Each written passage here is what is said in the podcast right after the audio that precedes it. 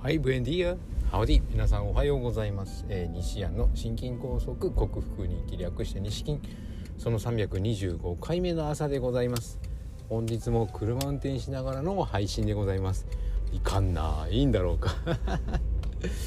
えー、今日はいつもよりも30分早い出勤なので、えー、副業のグループホームの仕事なので、はい。ちょっと、えー、いつも通りに起きたんですけども配信をする余裕がなかったと朝ヨガもしていない、うん。ま、いいんですけどマグネシウム納豆をやめて漢方薬処方された漢方薬だけにしたらやはりこう血圧が上がりましたね。でちょっとその、えー、心臓の周りのチクチク感違和感っていうのも増えたのでやはりいかんなと思ってるところなんですけどもそうですね、ええ。え昨日マグネシウムがサプリ届いたので今日からマグネシウムの摂取は再開です。納豆は妻が買い置きしてくれてた分をちょっととりあえず取ったらやめて、えー、漢方薬だけの紅葉の分析をしてで漢方薬が終わったら再び納豆を始めるという方向にしたいと思っております。えー、そうですね。ビタミン E は変わらずマグネシウムは取り。で全て変化のないところで一つだけ何か変化を加えてそれでその、えーと、ものの効用というか、えー、を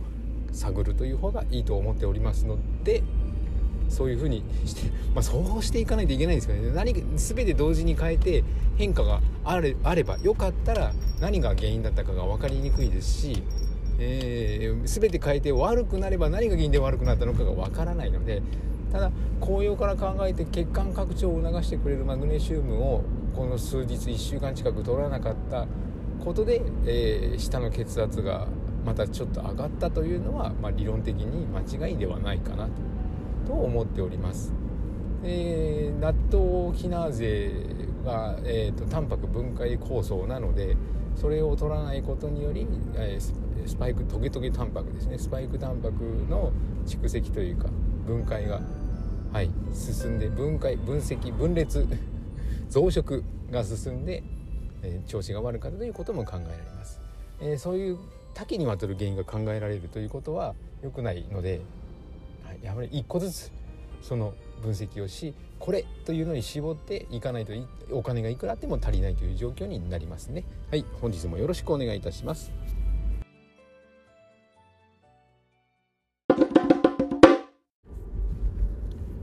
はい改めましておはようございます。健康運動指導士理学療法士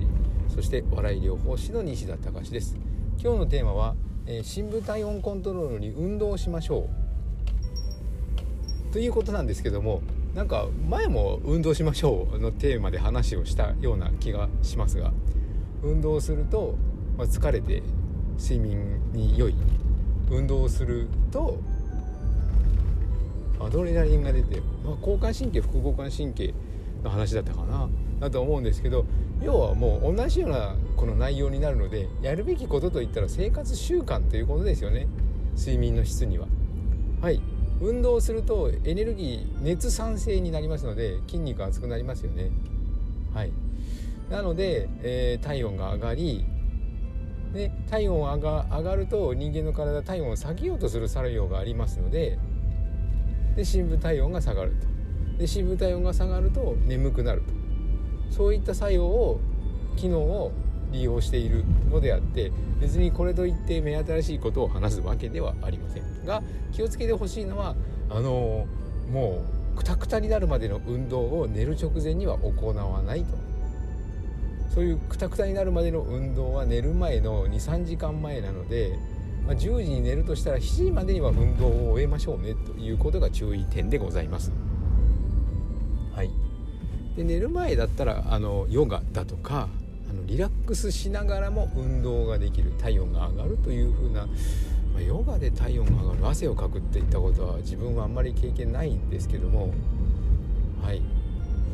え深部体温上がったなって筋肉がエネルギー熱を産生したなと思うのは筋トレなので23時間前の筋トレがおすすめなのではないかと思います。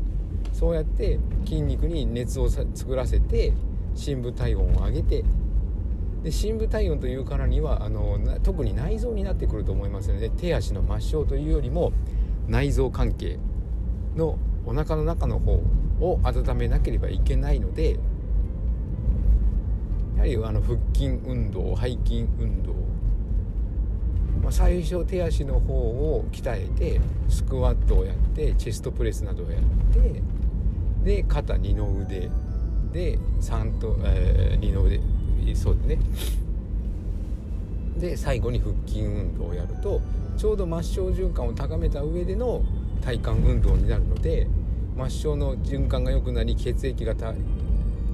循環が良くなり体温が上がったところの最後のとどめを刺すような体幹運動ですので体幹の深部体温も上がると深部。岩盤浴っていうのは最初にまずお腹を温めろというのがセオリーなのでお腹を温め背中で全身温めでクールダウンする部屋で体温を下げてっていうことを繰り返すので岩盤浴した日はすごく眠くなりあの眠りがの質がいいというのはよくわかる話でございます。まあ、その原理を運動でも行いましょうねという話でございますね。はい。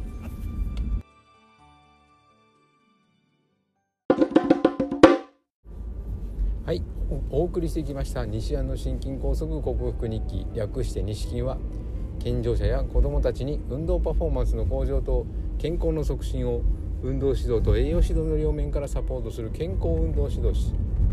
心身に障害を負ってしまった方々に医学的リハビリテーションを施す理学療法士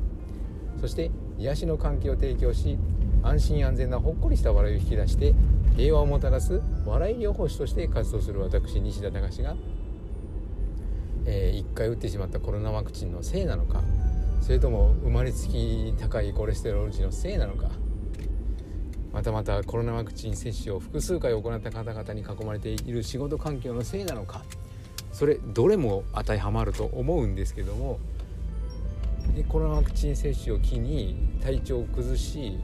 いろいろ調べてみたところ心筋梗塞のような狭心症のような症状が出ている。でも原因はわからない。この原因はわからないというところがやはりワクチンかなり関係しているのではないかと思いますがその症状を、えー、手術や薬とかそういったことに医学技術に頼るのではなくオーソモレキュラー分子整合栄養学と呼ばれる栄養療法にて食べ物とサプリメントで必要十二分な栄養を補給しホメオスターシス生体向上性という生命が自分の命を自分で守ろうとするその力を正常化させて自己免疫力自己治癒力を最大限に引き出してこの病状を克服しようと実践しその内容をお伝えしている音声ブログでございます。今現在は、えー、睡眠の質を上げるために睡眠について学んでいるところでございます。興味のある方は明日も聞いてくださるととても幸せでございます、えー、今日は仕事始まり月曜日ですね。もう仕事始めて自分は3日目なので仕事始まり月曜日と言われてもなんかピンとこないんでございますが。はい。今日行って明日も病院勤めをすると明後日は妻の9ヶ月受診。9ヶ月検診でございます。皆さん素敵な週始まりとなりますように。西田隆でした。ではまた。